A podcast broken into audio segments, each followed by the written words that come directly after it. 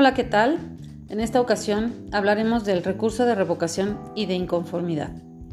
El recurso de revocación contra actos o resoluciones emitidas por la autoridad fiscal permite impugnar actos o resoluciones definitivas de la autoridad fiscal federal si se considera que no fueron emitidos tomando en cuenta las disposiciones legales.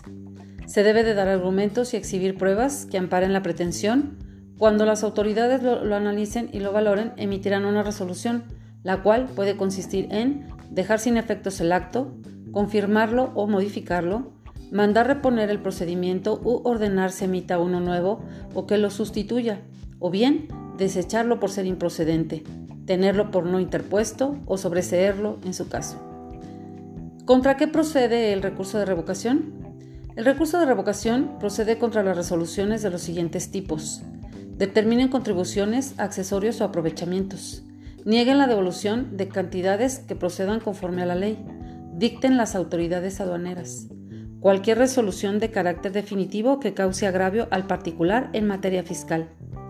¿Quiénes lo pueden presentar? Todas las personas físicas y morales. ¿Cuándo se debe de presentar? Por regla general, dentro de los 30 días siguientes a aquel en que haya surtido efectos la notificación de la resolución o acto que se impugna. Respecto de violaciones al procedimiento administrativo de ejecución o inconformidad en contra de un avalúo dentro de los 10 días siguientes a la fecha de publicación de la convocatoria de remate. En cualquier tiempo, cuando el tercero afirme ser propietario de los bienes o negociaciones o titular de los derechos embargados.